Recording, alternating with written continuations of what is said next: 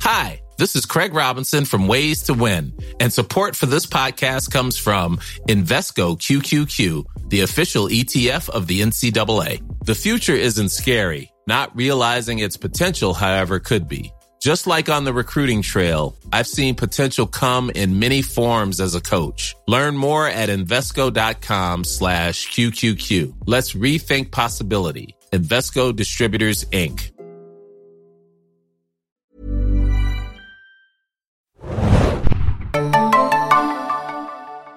Ahoi, hoi, liebe Serienjunkies da draußen und willkommen zu einem neuen Podcast. Wir besprechen heute die erste Staffel von Loki, die überraschenderweise auch nicht die letzte Staffel von Loki ist, anders als bei anderen Marvel Studios Serien. Ähm, ich bin Adam und mit mir im Studio ist heute. Moin, moin, Hanna hier. Also nicht wirklich mit mir im Studio, aber im Abstandsstudio immer noch. Äh, wir nehmen online natürlich auf. Und wir besprechen heute, wie ich es gerade schon angekündigt habe, die Tom Hiddleston-Serie Loki, die jetzt äh, kürzlich zu Ende gegangen ist. Die ersten sechs Folgen habt ihr hoffentlich gesehen. Wenn nicht, dann äh, lauft nochmal schnell zurück zu eurem Disney Plus und äh, schaut sie euch da an.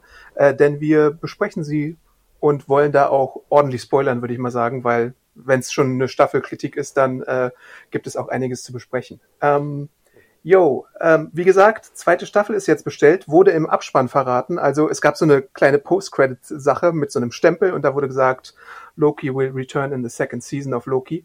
Und äh, wann das passieren wird, ist noch ein bisschen offen. Ähm, Ob es jetzt schon 2022 ist, muss man mal sehen. Vielleicht haben sie sogar schon was gedreht, ich weiß es nicht. Es gab ja so ein paar Trailer-Szenen sogar, die nicht äh, im, im Einsatz gekommen sind in der Serie. Ähm, aber man muss auch sagen, dass das Ganze dann ohne Regisseurin Kate Herron stattfinden wird, äh, die ja bisher alle sechs Folgen gedreht hat. Unklar ist immer noch so ein bisschen, ob der Headwriter Michael Waldron äh, mit dabei bleibt, weil äh, der hat ja mit Heels seine eigene Serie bei Stars äh, über Wrestling und dann schreibt er auch noch Doctor Strange oder hat schon Doctor Strange 2 geschrieben. Da muss man mal sehen, wie das in seinen Terminkalender pa passt, ob er dann äh, wieder zurückkehrt oder nicht oder ob es da vielleicht einen neuen Headwriter gibt. Dieses ganze Headwriter-Konstrukt ist auch so eine interessante Sache, weil es anders als bei anderen Serien ja nicht Showrunner heißt, aber dazu später vielleicht mehr. Und Hedren war ja auch, soweit ich das mitbekommen hatte, angeblich, ne, so wie die US-Presse es dargestellt hat, auch d'accord damit, ne, dass sie jetzt nicht ja. in der zweiten Staffel dabei ist. Also sie sagt, äh, sie hat ja eigene Projekte und die würde sie gerne begleiten man weiß es natürlich nie genau, was da hinter den Kulissen vorgefallen ist. Aber ich finde, es klingt doch so ein bisschen, als hätte sie jetzt auch mehr Lust, was anderes zu machen als nochmal Loki zweite Staffel, oder? Oder wie hast du das äh, interpretiert? Ja, ich glaube auch. Und äh, weil die Serie ja auch, glaube ich, gedreht wird, einfach wie ein Film, so von den Verantwortungen her.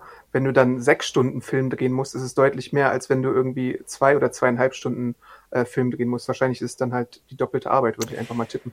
Ich finde ja auch, dass es äh, besser gewesen wäre, daraus einen zweieinhalb Stunden Film zu machen. du wieder. Ja, da, da, deine Probleme kannst du gerne darlegen. Äh, ich glaube, du bist auch nicht die Einzige, die das sieht bei den Disney Plus Marvel Serien. Ähm, ich habe jetzt damit kein Problem. Ich finde, sechs Folgen sind eigentlich ganz gut. Wobei man natürlich immer irgendwie was ein bisschen wegkürzen könnte, aber ähm, ja, und bei mir kommt ja auch hinzu, äh, ich bin jetzt nicht irgendwie ein Doctor Who-Fan oder so, wo das ja öfter mal so die Kritik war, dass Loki ein bisschen sehr an Doctor Who erinnere oder an andere äh, Sci-Fi-Serien. Diesen Ballast bringe ich ja gar nicht mit und deswegen finde ich, ähm, war das jetzt für mich nicht so das Problem. Also in den Kommentaren unter der Review habe ich das zum Beispiel manchmal gelesen. Ich glaube, vor allem bei der dritten Folge Lamentis äh, hieß es, oh, ja, das war eine gute Doctor Who-Folge mit äh, dem Doktor und Master oder irgendwie sowas. Äh, fand ich ganz witzig, sowas zu lesen. Äh, ich finde, es war eine nicht so gute Dr. Who-Folge. Ja, ja. Aber ich wollte noch kurz dazu sagen, also nein, ich bin ja auch ein Freund von eigentlich lieber acht Folgen pro Staffel oder halt sechs Folgen, die auch viel, wo keine Filler-Episoden drin waren. Und nochmal zurück äh, auf das, ich hätte da lieber einen Film gesehen in zweieinhalb Stunden. Ich finde leider, dass in den sechs Folgen auch Filler drin war. Und das finde ich ein bisschen schade, wenn man halt nur sechs hat. Ähm, aber in dem Sinne, sonst würde ich natürlich eher acht favorisieren oder zehn für eine Staffel sogar, wenn halt genug Stoff vorhanden ist. Ich frage mich ja wieder das alte Problem, was wir jetzt in unseren äh, Serienbesprechungen der letzten anderthalb Jahre hatten. Äh, wie sehr war die Serie äh, von Covid äh, beeinflusst? Weil natürlich kann man ja sehen, äh, es gibt äh, vor allem in der zweiten Staffelhälfte relativ viele Folgen, wo du siehst, Loki und Sylvie sitzen in einem Raum und sprechen miteinander. Ähm, und ja, das ist halt so eine Sache in der Serie einfach. Ich würde fast vermuten, ohne es natürlich zu wissen, dass da gar nicht so viel geändert werden musste, wie jetzt vielleicht bei anderen Serien, weil sie ja doch sehr viel auch wirklich drinnen gedreht haben. Ne? Also Set, sprich Volume, ne? Also das Thema hatten wir ja schon öfter angesprochen. Deswegen kann natürlich sein, dass sie da weniger ähm, äh, andere Schauspieler und Schauspielerinnen mit reingenommen haben. Es wirkte für mich aber nicht so. Und ich würde fast behaupten, dass diese Serien von Marvel, die mit Volume arbeiten oder generell Serien, die damit arbeiten, dass sie es fast einen Tick leichter haben in Covid. Aber ich, ich, weiß gar nicht, ob, ob die Marvel-Serien überhaupt mit Volume arbeiten. Ich glaube, die entstehen in England oder Atlanta. Und ich weiß nicht, ob es da einen Volume gibt, ehrlich gesagt. Aber es ist auch, wenn es jetzt kein offizieller Volume ist, sie haben doch die, die Mandalorian-Technik auf jeden Fall angewandt zu, zu, zu, Hauf. Zu Hauf heißt das so? werden wir, glaube ich, in der, in der Making-of-Sache mal sehen können. Ich, ich bin mir halt wirklich nicht hundertprozentig sicher. Ähm, ich würde fast darauf tippen, dass sie so den typischen Marvel-Style benutzt haben, weil ich habe wirklich noch nie in irgendeiner Sekundärliteratur gelesen, äh, Marvel äh, Disney Plus Serien benutzen Volume. Interesting. Okay, also ich hätte jetzt gedacht, dass gerade die dritte Folge da auf Lamentes 1 oder wie auch immer der Planet Ich verstehe schon, was du meinst, könnte man auch meinen, aber wirklich, ich habe es noch, also okay, kann sich das, ja noch herausstellen, aber. Aber, aber das würde ja auch Sinn machen, warum ich dachte, warum sieht es denn schlechter aus als Mandalorian? Ja, ja, ja, klar. Ah, ja. interessant, okay. Wobei aber, ich, wobei ich ja finde, äh, Lamentis, die letzte Szene da, äh, wo sie dann so durch die äh, Stadt rennen und so, das hat da halt schon für mich äh, wieder Kinoqualität und hat auch wieder bewiesen, dass Marvel da ordentlich Budget reingepfeffert hat. Krass, natürlich. Das war eine wahnsinn aufwendige, ne, klar, innerhalb des Studios gedrehte Szene. Ich fand leider, die Szene war nicht so gut. Also sie war toll umgesetzt und alles. Ich fand sie halt storytechnisch nicht sonderlich berauschend. Aber ich glaube, wir, wir, wir kommen da gleich hin in die Diskussion. Ja. Aber cool, jetzt freue ich mich noch so umso mehr um die, auf die Making-ofs. Ja, interessant. Okay. Müsste jetzt auch sehr bald schon soweit sein, vielleicht sogar diesen Mittwoch oder Freitag. Das haben sie ein bisschen geändert wegen der Tage, aber es ist auf jeden Fall angekündigt, dass es, glaube ich, äh, sehr bald herauskommt. Cool. Äh, ja, ähm, also müssen wir inhaltlich eigentlich noch viel sagen. Äh, Loki hatte nach Endgame den einen Infinity Stone geholt, äh, gestohlen, wurde dann von der TVA abgefangen und von denen als Agent eingesetzt. Er sollte nämlich eine Variante von sich selber jagen und die stellt sich als Sylvie heraus. Äh, das ist eine alternative Loki-Person, die ähnliche Kräfte hat wie er. Und am Anfang heißt es, ähm, sie möchte die TVA stürzen, aber dann im Verlauf der Säge ähm, stellt sich heraus, vielleicht hat die TVA ja Dreck am Stecken und deswegen äh, verbünden sich die beiden und treffen immer mehr auf andere Lokis und äh, wollen den wahren Drahtzieher der TVA finden. Vielleicht so viel zum Inhalt einfach. Mhm. Ja. ich finde jetzt, wenn du es so erzählst, finde ich fast, klingt das noch ein bisschen langweiliger, als es eigentlich war. Sorry. Vielleicht können wir ja gleich am Anfang anfangen. Also ich fand ja ganz interessant, wir haben ja den Podcast damals ne, zur ersten Folge gemacht. Wir haben ja auch nur die erste geschaut und haben genau. die interpretiert und uns so ein bisschen überlegt, in welche Richtung es geht. Würdest du sagen, Adam, du hast geahnt, in welche Richtung es ging oder bist du komplett überrascht, in welche Richtung es im Endeffekt gegangen ist? Äh, ich habe ja mehr vorausgesagt, was dann eintrifft, als dann, als ich mir dachte tatsächlich. Ich habe ja wirklich nur ins Blaue geschossen, aber ich habe ja sowohl vorher gesagt, dass es äh, so eine alternativen Lokis geben wird äh, und nicht nur Tom Hiddleston, sondern halt auch die aus den Comics bekannten. Äh, ich hatte ja diese Buddy Cop Sache so ein bisschen auch gesagt, dass äh, Loki und Owen Wilson äh, zusammen äh, auf äh, Mörderjagd gehen. Und ich hatte auch gesagt, glaube ich, äh, oder mir gewünscht, obwohl da bin ich mir jetzt nicht hundertprozentig sicher, da müsst ihr das Tape nochmal rollen, wie man glaube ich im Englischen sagt, äh, dass äh, eine gewisse zeitreisende Person auch auftauchen wird, äh, die in der Phase 4 von Marvel äh, eine große Rolle spielen wird. Ähm, hast du. Du hast glaube ich auch Multiverse, Mehrvers, Universen, Multiversen hast du auch erwähnt, meine ich. Okay, ich hatte ja so ein bisschen einerseits befürchtet, dass es nur so eine Bodycop-Geschichte, äh, Bodycop-Geschichte wird zwischen Owen Wilson und Hiddleston. Einerseits fand ich es ganz schön, weil ich die beiden, die Chemie zwischen den beiden toll fand. Andererseits dachte ich mir, ach, dafür brauche ich irgendwie keine Marvel-Serie. Im Endeffekt würde ich sagen, dass ich das nachher vermisst habe. Also ich hätte lieber mehr Owen Wilson und Hiddleston gesehen als Sylvie und Loki. Okay. Die hat also die Jetski-Szene Szene gefehlt, wo äh, Owen Wilson vorne sitzt und Hiddleston ihn so von hinten umarmt und die dann beide irgendwo auf dem Wasser rumdüsen, ja.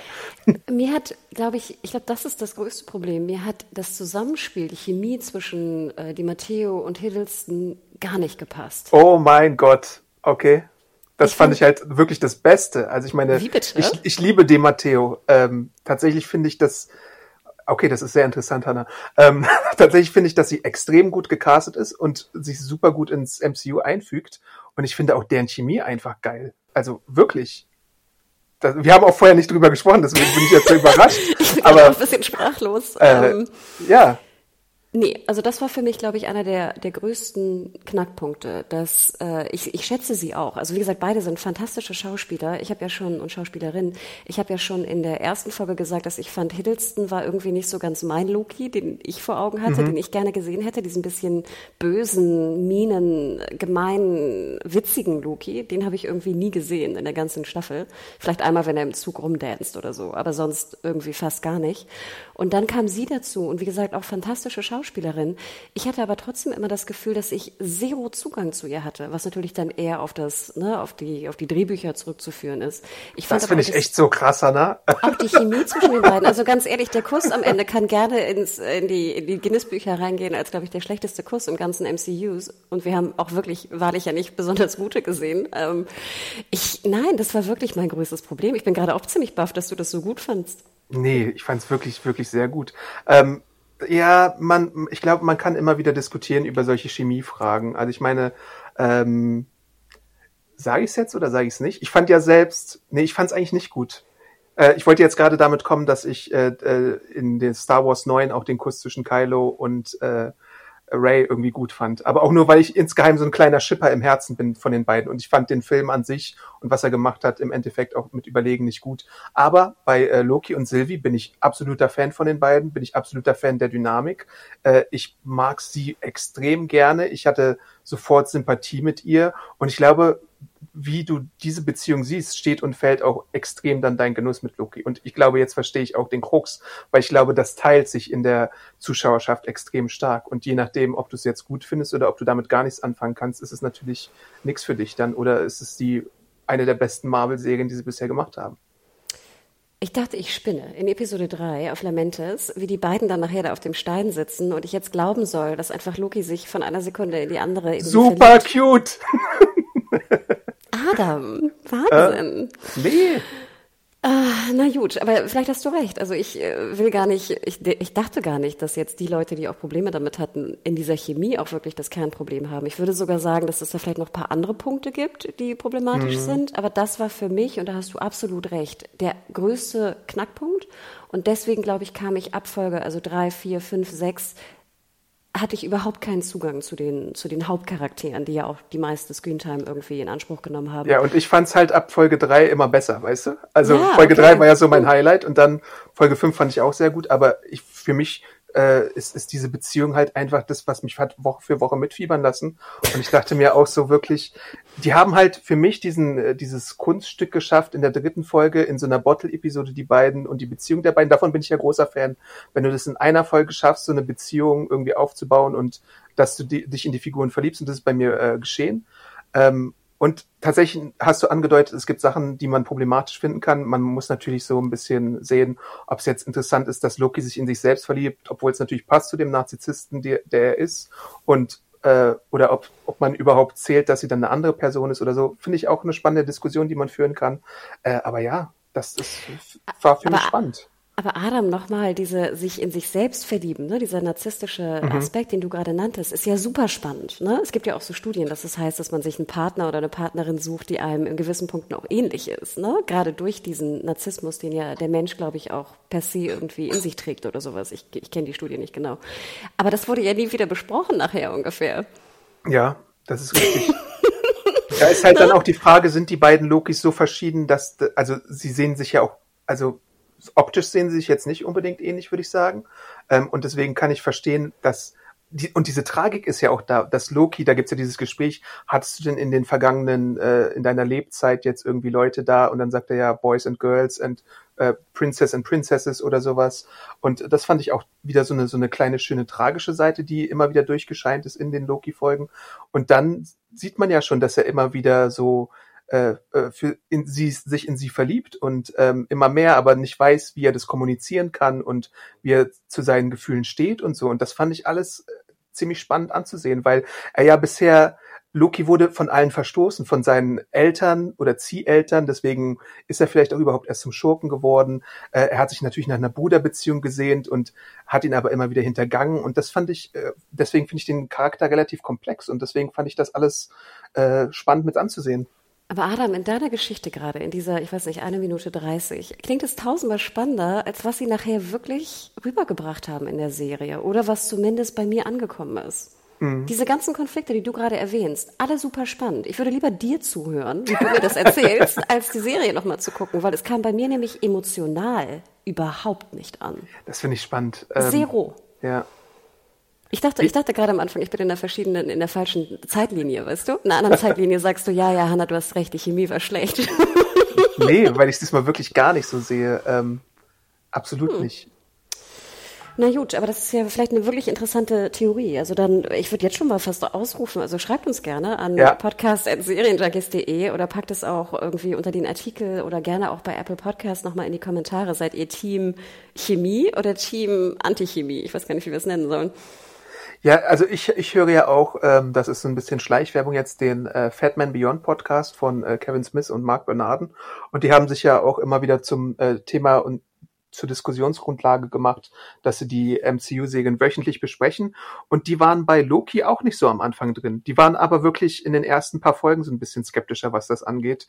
Ähm, und sind dann später ein bisschen mehr reingekommen. Ähm, weil sie, glaube ich, damit Probleme hatten, was denn jetzt die These und das genaue Thema der Serie ist. Und für mich ist das halt jetzt im Endeffekt, wenn man sich die Staffel betrachtet, so ein bisschen äh, natürlich diese Frage, ähm, kann Loki äh, Liebe finden auch irgendwie. Äh, vielleicht war es nicht das offizielle Thema, aber für mich ist es dann irgendwie das offizielle Thema geworden.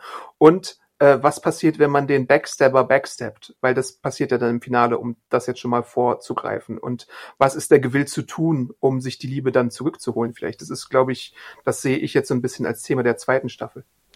Aber wäre der, der Payoff, sorry, ich sage es jetzt auch mal äh, Englisch, wäre sozusagen der, das, was wir nachher rausbekommen hätten von der Serie, nicht sehr viel höher, wenn wir so einen bösen, gemeinen Loki wie aus manchen Filmen gesehen hätten? Dann wäre doch die Frage, ob so ein Charakter, wie wir ihn damals, ich weiß gar nicht, wo ist Loki das erste Mal aufgetaucht? In Tor, ich habe keine In Ahnung. Tor, ja.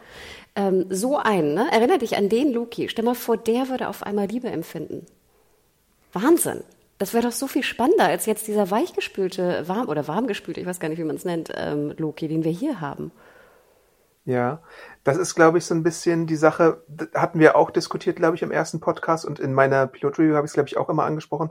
Es ist halt wirklich äh, für die Autoren eine schwierige Aufgabe, eine Serie über einen Antagonisten, glaube ich, zu machen. Das hatten wir ja in Legion auch mal als faszinierende Charakterstudie gehabt. Das hatten wir jetzt bei äh, Marvels Modok, der äh, Comedy-Serie von Hulu, die auch bei Star im Disney Plus zu sehen ist, als Thema gehabt.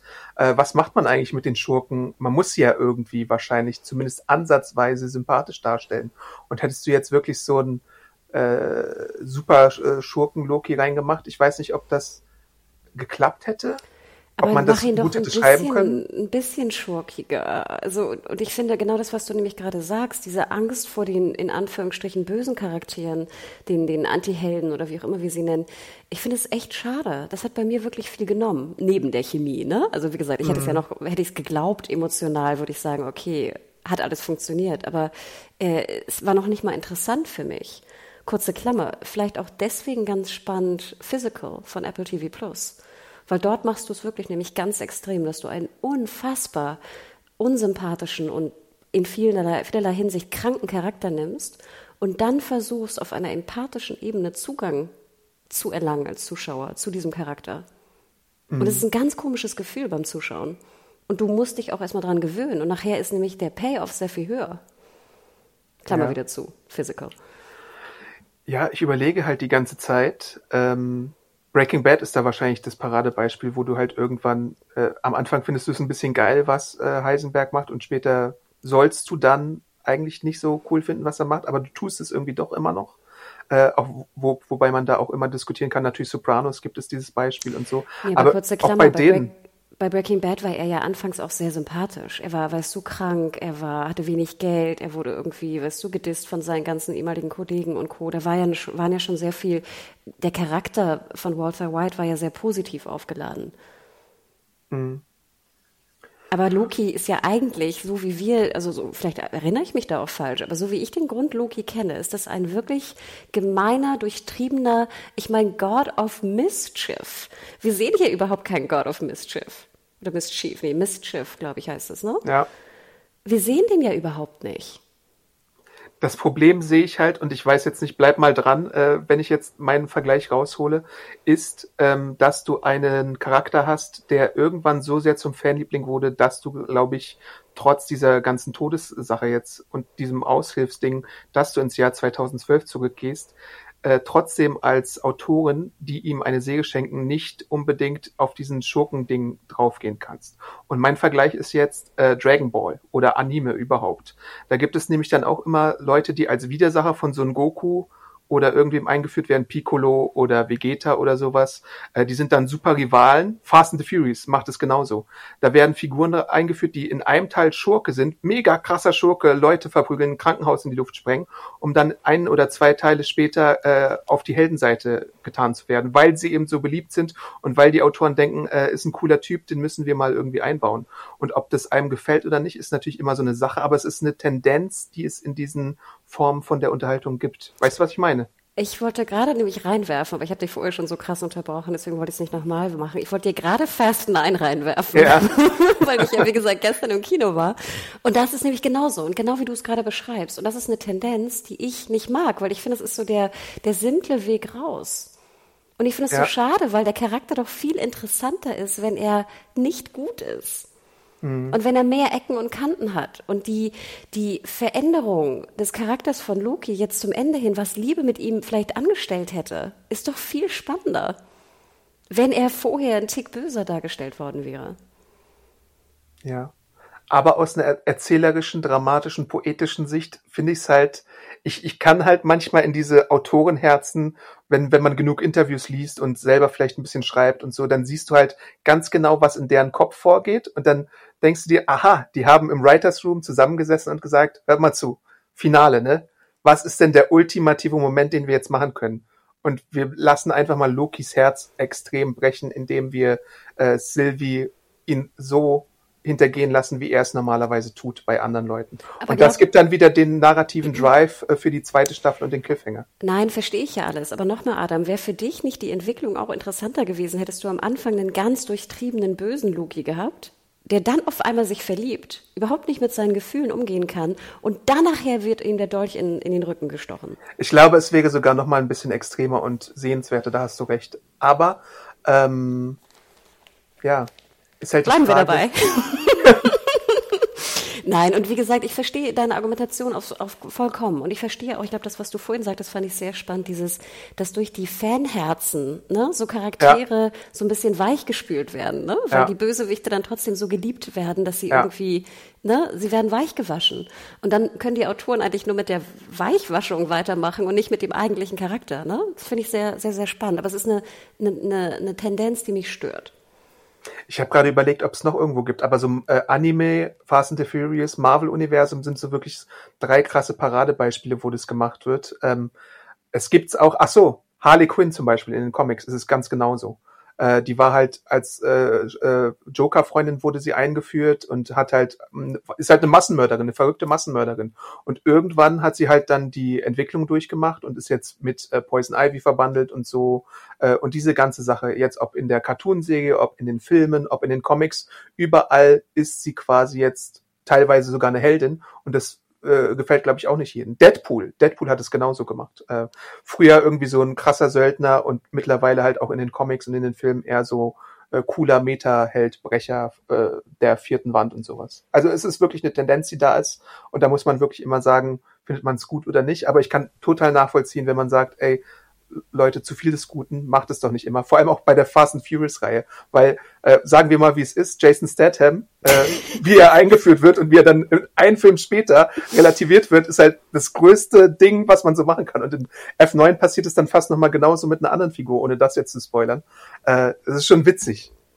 Ja, und ich verstehe immer nicht so ganz, Adam, ich, wenn ich einen solchen Charakter sehe, denke ich ja nicht, wenn der ganz, wenn der böse ist, denke ich ja nicht, ach, wie cool ist der böse Dude oder ich will so sein wie der böse Dude oder so. Nein, ich will doch, ich will doch das Drama sehen. Ich will die Charakterentwicklung sehen. Ich will verstehen, warum dieser Mensch oder diese Person so ist, wie sie ist.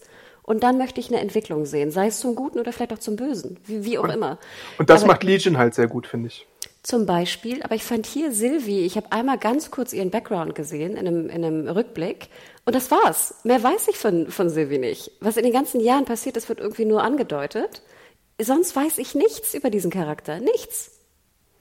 Und bei Sylvie, äh, um vielleicht mal da hinzukommen, da hast du auf jeden Fall recht, man sieht wenig von ihr. Und die Frage ist halt auch, die ich mir halt stelle, dabei, äh, hat die TVA und Rowena da eine self-fulfilling prophecy geschaffen, weil man sieht ja, sie spielt da irgendwie in Asgard, in ihrem Asgard mit so Figuren, ganz unschuldig, äh, wird dann abgeführt und so und dann äh, ist halt wieder die Inkompetenz im Spiel, als sie der Prozess gemacht wird, wo sie dann innerhalb von zehn Sekunden irgendwie fliehen kann, was du ja, glaube ich, auch schon in der Pilot-Review äh, im Podcast äh, äh, scherzhaft gesagt hattest, wie unfähig die Leute sind mit ihren Prune-Sticks und so. Ach, die äh, Stöcker, Adam. Jedes Mal, wenn ich einen Stock sah, dachte ich, ach, ich ertrage diese Stöcker nicht mehr. Und dann später wird sie halt äh, angeblich zur Mörderin, die sich da durch die Zeit irgendwie rumschlawenzelt und äh, irgendwie in den Apokalypsen versteckt. Äh, ist halt die Frage, ist diese Figur wirklich böse oder wird uns nur gesagt von irgendwem, dass sie böse sein soll und jemand möchte sie quasi in diese Richtung rücken? Und dann kommt man halt irgendwann zur äh, Sache aus der sechsten Episode, äh, was dort alles äh, von sich gegeben wird. Tja, aber ich denke, du hast es gut auf den Punkt gebracht. Entweder diese Beziehung zwischen den beiden funktioniert, ich glaube, dann hatte man sehr viel Spaß in diesem Mittelteil, oder sie funktioniert halt nicht, wie bei mir. Und ich hätte mir lieber Loki und äh, hier und Wilson äh, Möbius äh, gewünscht, weil die, die Chemie fand ich war um, um das tausendfache besser. Dann glaube ich, waren die ein bisschen enttäuscht.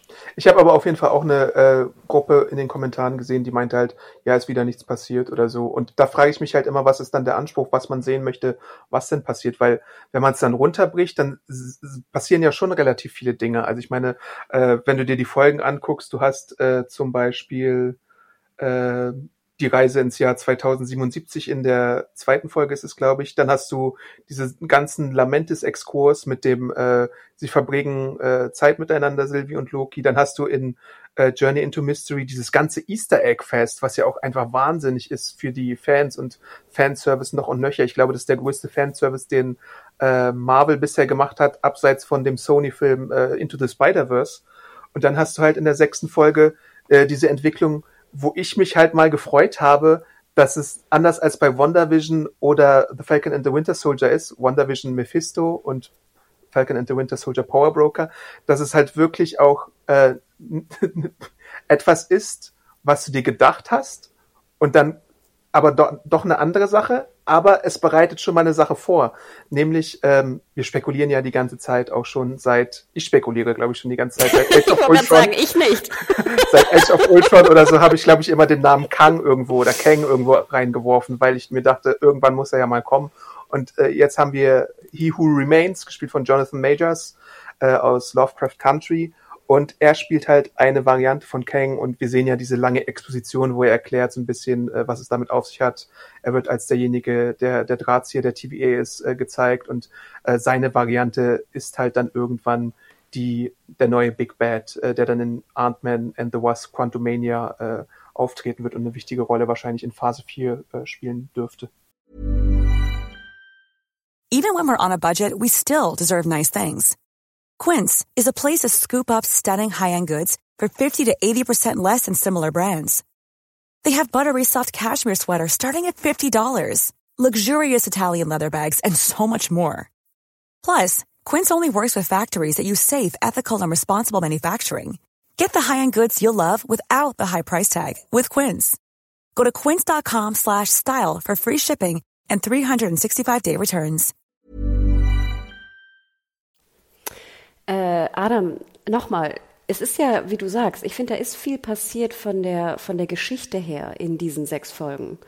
Aber manchmal zwischendrin stand sie halt und es war sehr statisch. Und ich, ich kann verstehen, was du sagst im Sinne von, dass da viel Plot vorangetrieben wurde.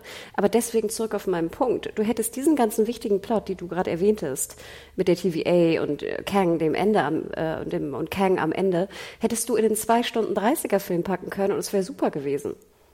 Ich habe eine Service-Geschichte ja. da in Folge 5 hätte ich komplett weggelassen. Ja, interessanter Ansatz. Ich habe halt mal gehört, äh, so jetzt der Ansatz als Lesart von der sechsten Folge. Ähm, die MCU-Fans können damit alle nichts anfangen und die Comic-Fans äh, gehen richtig drauf ab, was in der sechsten Folge passiert ist. Und da würde ich, glaube ich, auch zustimmen, weil du musst halt irgendwann diese Balance finden. Ähm, deutest du jetzt für die Leute in the know an, also dass irgendwas kommen wird und du, du machst die froh, oder findest du, findest du einen Abschluss zu der Sache, die du jetzt eingeführt hast? Weil man könnte ja auch sehr gut argumentieren, und das verstehe ich voll und ganz, dass du am Ende jetzt nicht jemanden als Schurken oder Drahtzieher eingeführt hast, den du vorher gesehen hast. Also wie bei WandaVision, Spoiler, äh, wo das dann so passiert. Ähm, und hier hast du halt dann wirklich die Person aus dem Nichts, die zwar angedeutet wird, die, die, die logische Sache ist, wenn du die Comics kennst, ähm, aber du hast halt nicht die alte äh, TV-Regel oder Erzählregel, dass du jemanden dann äh, zeigst, den du irgendwo mal eingeführt hast, weißt du? Und da haben wir halt so eine Diskrepanz zu den anderen beiden Serien. Mein Problem ist aber eher so ein bisschen dazwischen, weil du kennst mich, Adam. Ich habe alle Filme gesehen. Ich habe als Kind sehr viele Marvel-Comics gesehen. Ich weiß sogar noch, wer Kang ist. Also ich, sobald ich den Namen höre, sehe ich den, weißt du, den gezeichneten Kang aus den ja. 80ern vor mir. Ähm, ich dachte mir, ach, der soll das sein? Ich dachte so, ah, okay, jetzt äh, weiß ich grob wieder, in welche Richtung es vielleicht gehen könnte. Mein Problem war wirklich in der sechsten Folge, wie sie es geschrieben haben und wie sie es rübergebracht haben. Ja. Und ich glaube, dass da auch viele große Probleme hatten.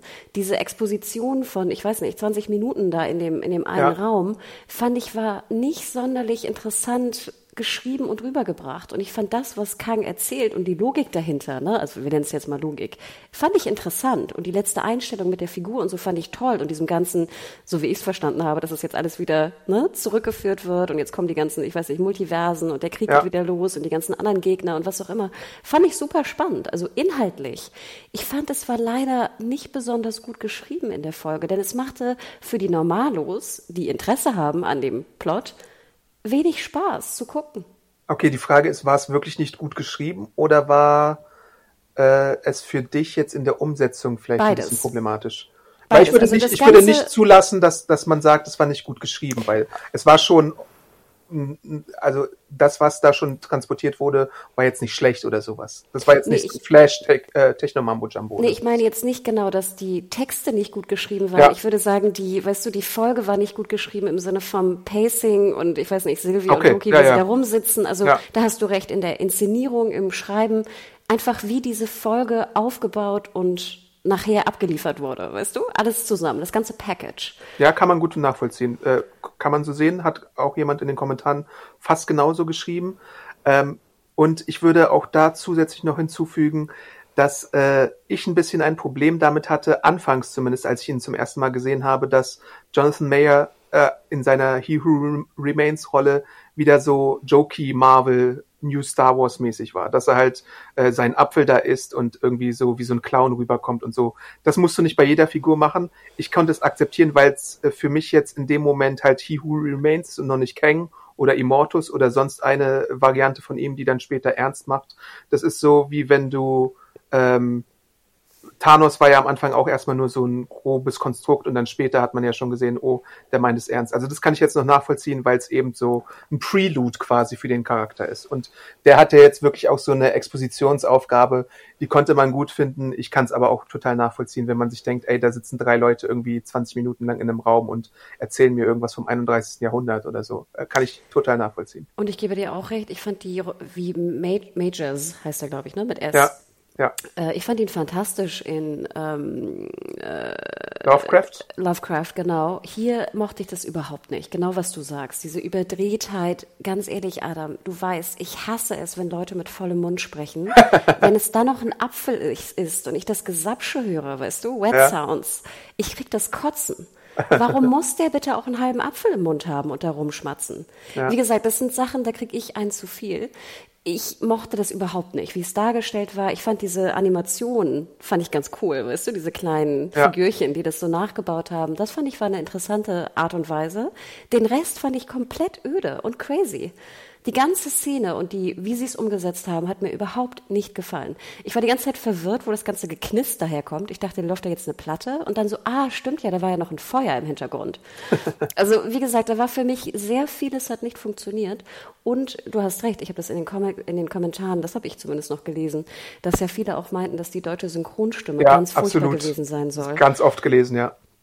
Ich habe da leider nicht nochmal umgeswitcht, weil ich das kurz jetzt vor unserer Aufnahme erst gesehen habe. Aber das ist natürlich sehr schade. Also wenn da jetzt nochmal stimmlich was äh, Problematisches war. Ich fand es, wie gesagt, im Englischen schon kaum zu ertragen. Und du hast absolut recht, es war vor allem auch mit, der, mit, der, mit dem Schauspiel von Majors oder wie er spielen sollte. Ne? Du weißt ja nicht, ist es eine Regieanweisung? Wahrscheinlich schon. Ja. Das hat mir überhaupt nicht gefallen. Ja, ich habe auch nicht in die Synchronfassung reingehört, äh, weil ich es meistens auf Englisch gucke. Manchmal mache ich mir deutsche Untertitel dazu an, um einfach zu sehen, was für Begriffe die benutzen im Deutschen. Äh, ich glaube, ich habe gelesen, dass es Tyron Ricketts war, der frühere Rapper, der ja auch Schauspieler ist.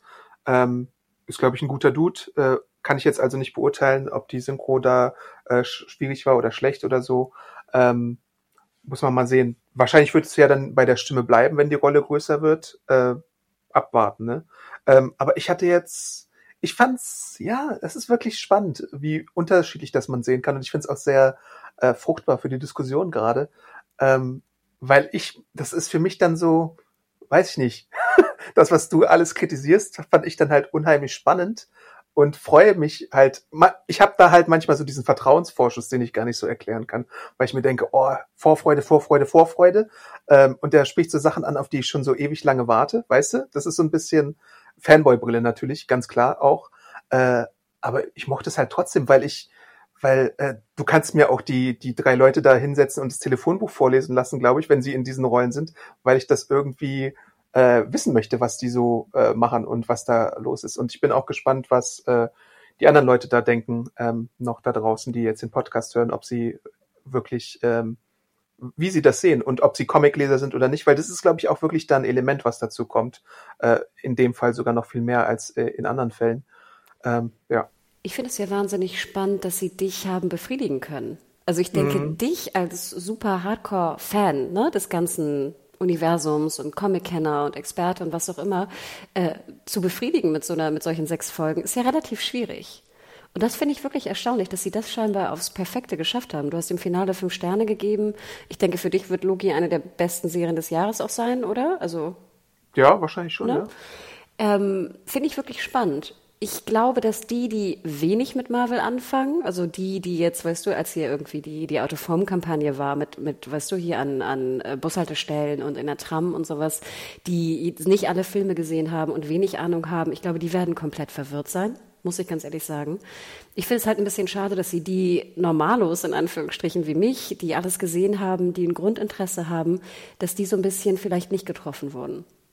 Ich finde es halt auch von der Strategie her sehr interessant jetzt, weil äh, als wir den ersten Podcast aufgenommen haben zu der Säge, hast du mich ja gefragt, was erwarte ich eigentlich von der Säge? Und ich hatte irgendwas gesagt von wegen, hoffentlich keine belanglose Sache. Und dann kommt halt die sechste Episode um die Ecke und macht das Ganze auf einmal zu Must-See für Phase 4 von Marvel TV weil, weil Kang halt auf einmal da ist und das ist halt die große Einführung für die Figur und da setzt man ja auch darauf, dass die Zuschauer das einfach alles gucken, obwohl sie wahrscheinlich in dem Film, wo es dann fortgesetzt wird oder in der zweiten Staffel dann natürlich ein Recap geben werden, aber trotzdem setzt du ja quasi alles auf Rot, äh, wenn du so eine Sache dann in dem Finale von der Säge machst.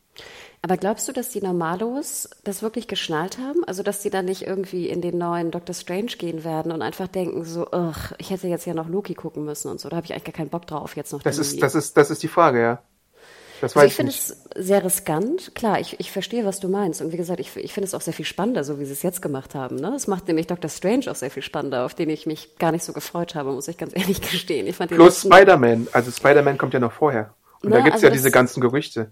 Ich verstehe es. Ich glaube nur, dass sie sich nicht verrennen dürfen und die Normalos, also wie mich jetzt, nicht verlieren dürfen auf der Strecke, die dann irgendwann sagen, das ist mir so komplex, ich schneide gar nichts mehr, ohne irgendwie alles dreimal zu sehen, zehn Recaps mir zu schauen, weißt du, fünfmal irgendwie nochmal Comicwissen, äh, mhm. Pieps mir anzuhören.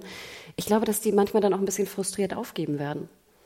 Und auch eine spannende Sache, die auch aus den Kommentaren kommt, was ich vielleicht auch mal anschneiden möchte als Diskussion, äh, da hatte jemand gesagt, Multiversum und verschiedene Versionen, Varianten ist erzählerisch so zumindest das Faulste, was man machen kann und das Einfachste, was man machen kann. Wie siehst du das? Ach, ich bin ja sowieso, also wenn es um Zeitreise geht und Multiversum, da bin ich immer so ein bisschen auch gelangweilt, muss ich ganz ehrlich sagen. Ich lese irgendwie Sci-Fi seit frühester Kindheit und es ist jetzt nicht das spannendste Thema für mich. Ich finde, wenn es gut gemacht ist, gucke ich es gerne. Und ich musste zum Beispiel sehr, in deiner Review schreibst du am Ende, es ist so ein bisschen das Ende wie bei Planet der Affen. Ja, Und da dachte ich auf einmal so, oh Gott, ich habe derbe Bock, wieder die Planet der Affen-Filme zu gucken. ähm, und weißt du, die ich natürlich als Kind auch geliebt habe. Ähm, und im Endeffekt bin ich da ziemlich neutral. Ich habe keine, ich würde nicht sagen, dass es sozusagen ein easy way out ist. Es ist halt nur nicht immer meine Lieblingsgeschichte, weil ich finde die Charakterentwicklung dann doch immer interessanter als den, weißt du, Überbau der, der, der, der, der Sci-Fi oder Fantasy. Das, das Ding ist halt an Kang als Figur, der jetzt als Antagonist eingeführt wird. Und ich hatte ja damals auch schon von Thanos äh, geschwärmt, wegen seiner Todesaffiliate-Sache, was jetzt im Marvel-Universum gar nicht so sehr zum Tragen kam, weil sie eher so eine Vater-Tochter-Geschichte aufgebaut hatten. Aber bei Kang ist ja das Interessante, er ist ja so ein bisschen, äh, und da habe ich mir jetzt auch so ein paar YouTube-Videos noch angeguckt und ich werde auch ein paar Comics noch mal rauskramen. Er als Zeitreisender, und das deutet er ja auch an, der He Who Remains, dass er alles gesehen hat, dass er eigentlich äh, fast schon unschlagbar ist. Und da musst du als Autor ja dann auch immer wieder so eine äh, schlaue Sache machen und irgendwie irgendwas finden, damit dieser Mensch, der alles weiß oder alles gesehen hat, besiegt werden kann. Das finde ich immer sehr interessant. Und er ist ja dann in gewisser Weise, ist er schon Thanos so als Eroberer und als Kriegsherr und als äh, Feldmarschall ein bisschen ähnlich. Plus er hat halt diese ganze Zeitreisekomponente. Also wenn er mal geschlagen wird, könnte er ja einfach zurückreisen, die Zeit zurückdrehen oder eine neue Version könnte von ihm auftauchen oder er kommt irgendwie mit fünf Versionen von sich um die Ecke oder so. Und das als Potenzial für Storytelling finde ich allein schon ziemlich spannend, weil man ja durch Endgame jetzt auch weiß, wie Gaga Marvel dann irgendwann mal werden kann. I don't care, Adam. Es langweilt mich, wirklich. Ich will die Charaktere sehen. Und ich will, weißt du, gut ausgearbeitete Charaktere sehen und Chemie sehen zwischen den einzelnen Charakteren. Und Aber darf ich da mal sehen. fragen, was ist denn deine Lieblings-Marvel-Chemie? Das ist ja eine super schwere. Also das Problem ist ja immer, wenn weibliche Charaktere sehr wenig Beachtung finden und wenig Screentime haben, dann ist es ja schon schwierig, eine Chemie aufzubauen, weil immer die eine Seite irgendwie fehlt. Ich fand es immer schon schwierig, die Chemiefrage bei Marvel-Filmen. Ich glaube, das ist ja auch nicht deren Fokus. Ähm, also wenn es jetzt um ne, sexuelle Chemie oder Liebeschemie geht. Ich fand, was ganz gut funktioniert hat oder was ich persönlich mochte, war hier bei ähm, Ant-Man and the Wasp. Ah ja, interessant, okay. Ne, die Chemie, weil die beiden auch genug Zeit hatten, um Chemie aufzubauen. Ne? Die beiden waren ja de facto fast alleine in einem Film. Ja. Also hatten sie mehr Zeit miteinander. Aber ich finde ja, ich finde Marvel und sexuelle Chemie äh, ist nicht deren Pforte. Ich bin großer Fan von Peggy und äh, Steve, also Cap, äh, weil ich ja Haley Atwell-Fan bin. Äh, was mir gerade noch eingefallen ist, aber das ist, glaube ich, auch sehr kontrovers. Und ich weiß auch gar nicht, ob ich so der super große Fan bin. Anfangs vielleicht mehr als inzwischen. Aber wegen ihrer persönlichen Sachen und Goop äh, würde ich sagen Gwyneth Paltrow und äh, Robert Downey Jr., also Pepper Potts und äh, Tony Stark. Äh, da gab es ja so ein paar Momente. Es gibt so einen Trailer-Moment, ich glaube, es war Iron Man 3, da gibt es so eine Sache, da sieht man Pepper, wie sie so äh, den Helm von Iron Man aus dem Flugzeug wirft und vorher noch so einen Kuss aufdrückt. Das fand ich irgendwie ein bisschen sexy damals. Ähm, ja, Ja gut, dann kann man auch zurückgehen auf den Kuss von hier Spider-Man, weißt du, hier Kirsten Ja, ja, klar. Und, ähm, bin ich auch großer Fan von. ne, wie heißt der denn nochmal? Ähm, der, Tobey ähm, Maguire. Maguire, genau. Natürlich, das war ein toller Kuss. Ich meine, klar, damals war ich auch, äh, wie lange ist der jetzt her? 20 Jahre? Ja, Ne? war ich auch ein bisschen jünger. Nein, aber ich glaube, wie gesagt, Marvel muss mir ja auch nicht Sexy Time bringen. Weißt du, muss nicht. Aber hier, wenn Liebe, wie du sagtest, eigentlich das Kern, die Quintessenz der Staffel ist und die und die der Kern einer Entwicklung eines Charakters ist und ich spüre sie nicht, dann finde ich es natürlich wahnsinnig schade. du trägst keine Liebe in dir. Copyright, Copyright. Oh. Ähm, ja, aber ich denke, das, da hast du recht. Ich glaube, das ist wirklich der Knackpunkt, an den, wo die Leute dann, glaube ich, entscheiden können, hat das funktioniert bei ihnen oder nicht. Wir brauchen mal einen Vote dazu. Gibt es Chemie Mm. zwischen äh, Sylvie und äh, Loki oder nicht? Ähm, bin ich sehr gespannt drauf, wie da Ja, das lass uns, Resultat lass wird. uns das unter den Podcast-Artikel auch packen. Okay, ja. Ne? Und dann, dann bin ich gespannt, was die, was die. Also wenn ihr die Folge hört, dann geht noch mal äh, auf die ähm, auf serienjunkies.de und guckt euch da die die Abstimmung an. Ähm, ja, ich bin gespannt. Ich habe noch einen kleinen Punkt, den ich erwähnen möchte, den ich sehr schade fand. Ja, gerne. Ich bin ja großer Sarah Lane-Fan. Okay. Jetzt werden manche sagen, ach, wer ist denn das? Das ist die Schauspielerin von dieser einen, in Anführungsstrichen, Agentin, Ja. die entführt wurde, die am Anfang schien so, als wäre sie- C20. als wäre sie wichtig. Nachher wird sie nur noch erwähnt per, per Nummer und kommt nicht mehr vor. Ja. ich finde, man hat sie auch so ein bisschen vergessen. Ich finde, man hätte da auch die Charaktere so ein bisschen zusammenlegen können. Also hier die Chefin von der Security, die ich ja ganz gern auch mag. Umni Mosaka, ja. Und Sarah Lane, warum hat man die Rollen nicht irgendwie zusammengepackt und der einer von beiden dann mehr Screentime gegeben? Ähm, aber hier, wer Sarah Lane noch mal sehen möchte, sie war damals in American Honey, habe ich sie das erste Mal gesehen. War sie ganz fantastisch. Miss Education of Cameron Post. Ich liebe sie wirklich. Ich finde, sie ist eine sehr, sehr gute Schauspielerin, die einfach wirklich auch nichts zu tun bekommen hat hier. Zero. Da hat sie einmal noch diese, diese Kneipenszene da mit Sylvie und das war's. Ja. Also nur noch mal so, was ich schade fand, nebenbei. Ich möchte noch kurz einmal was erwähnen, was du so ein bisschen weggewischt hast und vielleicht auch gar nicht so lang, aber diese ganze Journey into Mystery Easter Egg Sache, ne? Ähm, du hast du gesagt, das hättest du gar nicht gebraucht. Äh, ich fand's äh, erfrischend, weil ich, ich einfach mal sehen wollte, äh, Marvel hat halt inzwischen so diese Einstellung, wir sind halt Marvel, wir machen das. Äh, wir haben die Ressourcen, wir haben die Fanbase. Äh, hier habt ihr 300 Easter Eggs, äh, die es zu entdecken gilt und irgendwie Richard E. Grant als Classic Loki, weil wir es können. Äh, das finde ich halt schon so ein bisschen bemerkenswert. Und natürlich gehst du dann auch darauf, dass das Internet irgendwie Memes aus äh, Croco Loki oder Alligator Loki macht oder so. Damit rechnest du ja genauso wie äh, damals bei Falcon and the Wizard Soldier mit Baron Semo, der da im Club tanzt oder so. Das ist ein berechnetes Ding. Das, das muss muss man ja eingestehen. Und hier finde ich halt solche Sachen sehr, sehr, sehr interessant, ähm, weil äh, du sowas hast, was sich äh, Regisseure gewünscht haben, aber es bisher noch nicht einbauen konnten. Nämlich zum Beispiel den äh, Thanos-Copter, der so ein ganz obskures Ding aus den 70ern oder sowas ist, wo halt wirklich Thanos in so einem Billo-Helikopter mal geflogen ist, der, wo draußen, glaube ich, sogar drauf stand Thanos-Copter. Und das haben sie halt eingebaut in, in, in diese Void-Geschichte, äh, so als eine dieser Sachen, die dann so in dem Staub liegt, genauso wie ein Helicarrier oder äh, Yellow Jackets Helm, wenn man da hinguckt, oder das Schiff von Ronan the Accuser oder so den Kopf von The Living Tribunal. Jetzt wirst du wieder sagen, I don't care. Äh, ist auch dein gutes Recht und so. ähm, aber für, für die Fans und die äh, Leute im Internet, die ja auch Beschäftigung brauchen, die YouTube-Kanäle haben, die irgendwie Webseiten haben, ist das, glaube ich, auch gefundenes Fressen. Äh, wobei wir da nie so richtig tief einsteigen, einfach weil es auch wahnsinnig aufwendig ist, jedes Mal irgendwie nachzugucken, Screenshots zu machen, irgendwie die Geschichte äh, nachzugucken. Und mein allerliebstes Lieblings-Easter Egg ist natürlich ähm, Frog, äh, der Frog-Tor äh, der sogar von Chris Hemsworth wohl gesprochen wurde, der in dem Querschnitt in dem Loki-Versteck dann äh, so in so einem Glas eingesperrt war, während sein Mjölnir da irgendwie ihn draußen quasi fast verhöhnte, weil er nicht rangekommen ist. Fand ich äh, irgendwie sehr süß.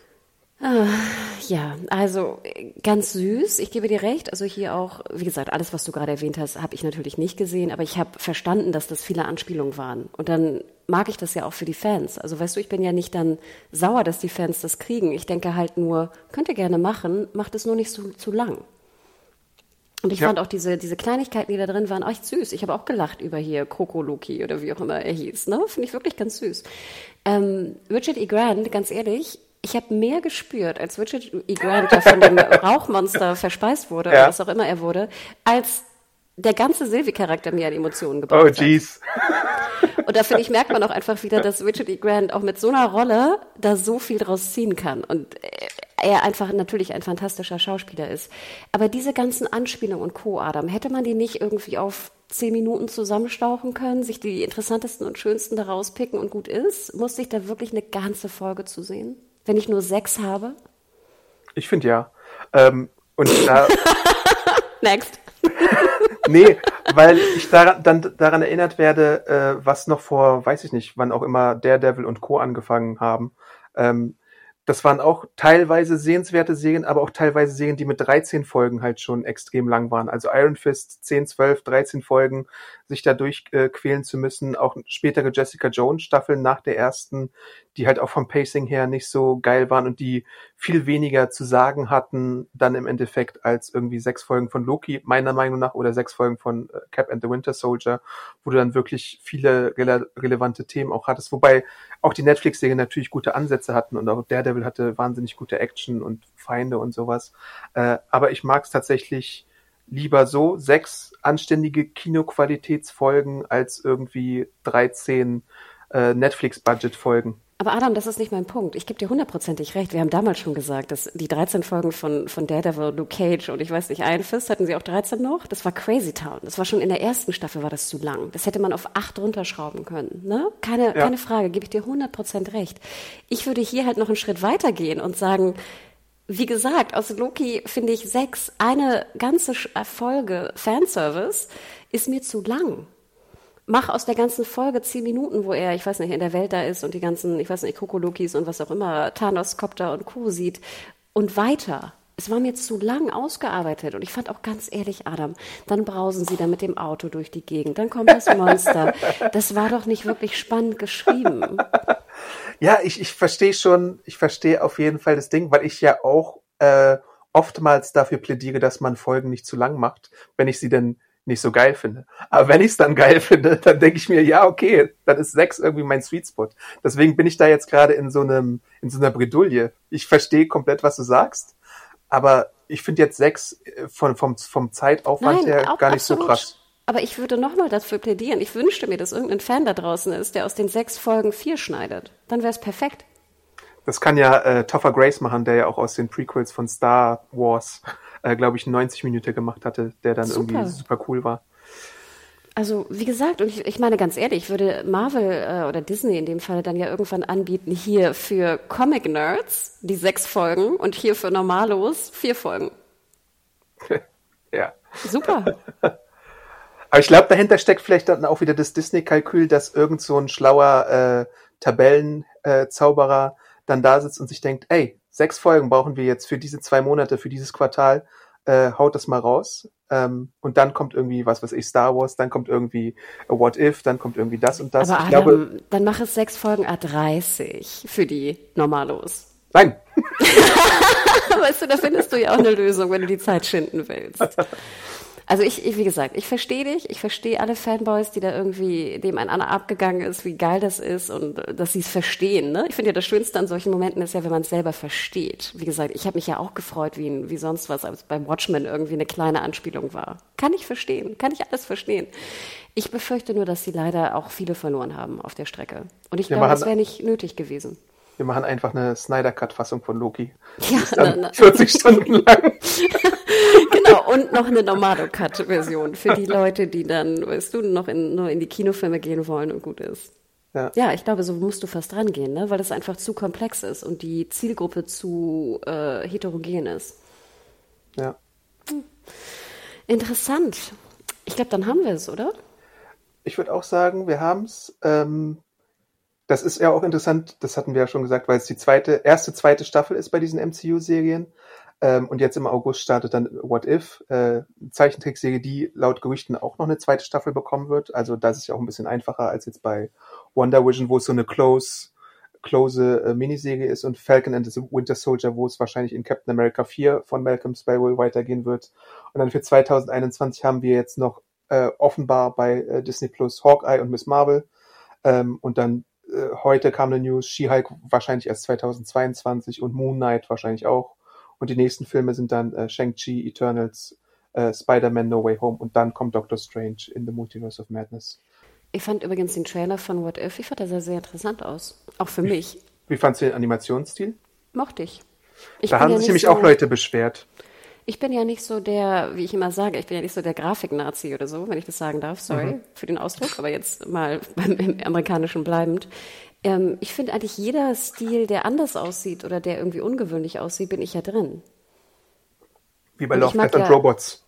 Zum Beispiel. Und ich mag ja diesen sehr äh, realistisch, in Anführungsstrichen, Computerstil nicht so. Ich will lieber noch so das Gefühl haben, dass da irgendwas Gezeichnetes dran ist. Ja, kann man verstehen.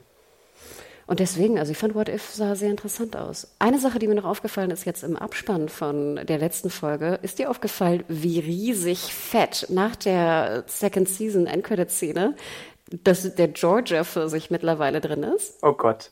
Diese ganze Georgia-Sache ist ja auch so ein Ding für sich. Ähm, ich hatte ja ein Interview mit äh, Michael Waldron, aber zu einer anderen Serie, nämlich Shields. Und ich wollte ihn auch fragen wegen Georgia, aber dann ist mir die Zeit ausgegangen, weil die haben ja durchaus kontroverse äh, Rechte ähm, äh, beschlossen. Mhm. Und da hieß es ja auch, dass sich einige Produktionen, eventuell auch Marvel und Disney zurückziehen werden. Ist, glaube ich, bisher noch nicht so geschehen. Selbst Black Panther 2 geht, glaube ich, in Atlanta jetzt seit einiger Zeit. Finde ich ein bisschen merkwürdig, muss ich ganz ehrlich zugeben. Ähm, aber wahrscheinlich Money Talks oder so in dem Fall. Äh, Finde ich schade. Da hätte man wahrscheinlich nach Alternativen suchen sollen und müssen. Ähm, ja. Und ich glaube, Money Talks äh, viel, denn das Logo ist, wie gesagt, direkt nach dem Cut von dem Second Season ist es einseitig. Also nicht mehr unten irgendwie kurz vor Ende, weißt du, wo du Ari mhm. und Co. siehst, weißt du, irgendwo nochmal der kleine Georgia Pfirsich. Es ist wirklich einseitig nur der Georgia Pfirsich. Okay. Es wäre doch ein bisschen witziger gewesen, würde jetzt hier Kang noch einen Pfirsich essen statt einen Apfel. Mit so einem Georgia Branding drauf oder so. Aber äh, ja, also schaut da nochmal in den Abspann, das fand ich nämlich, das habe ich wirklich noch nicht gesehen, dass das Logo der, ne, der, der, des Drehortes und der Standortförderung so fett platziert wurde. Hm. Wahnsinn. Hm. Cool, aber dann schreibt uns, wie gesagt, gerne. Also stimmt ab. Wenn ihr nicht abstimmen wollt, dann schreibt uns an podcast.serienjunkies.de, in welches Lager ihr da fallt. Also äh, Team Chemie oder Team ging gar nicht. ähm, Gibt es denn schon so einen Fisch, wie heißt es, ähm, Namen für Sylvie und Loki? Ist es dann... Äh, Schippername? Ich habe ja? noch keinen gelesen, ehrlich gesagt. Sylvie. Naja, das ist ja schon ihr Name. Lok, Sylv. Nee. Silvi. Livy. Soki. Suki. Soki. Oh. Suki aus Gilmore Girls. Suki, stimmt. Ja, also wirklich, wirklich spannend. Aber ja, Adam, dann, wie gesagt, es freut mich sehr, dass du fünf Sterne gegeben hast. Und ich hoffe dann, dass ich einfach ein bisschen mehr vielleicht abgeholt werde bei What If oder so. Ich kann es ja. mir nicht vorstellen, weil ich glaube, da wird auch sehr viel Anspielung stattfinden. Aber vielleicht habe ich ja trotzdem auch. meinen Spaß, ne? Wer weiß. Na. Oh. Dann bleibt gesund. Auch ganz liebe Grüße natürlich an die, äh, an die vielen Menschen da in, im Westen und, und Südwesten und auch in Österreich und in den Nachbarländern. Ne? Also alles, alles Gute ähm, weiterhin. Ähm, ja, und bleibt gesund natürlich. Ja, und wir hören uns bald wieder. Ciao. Ciao. ciao.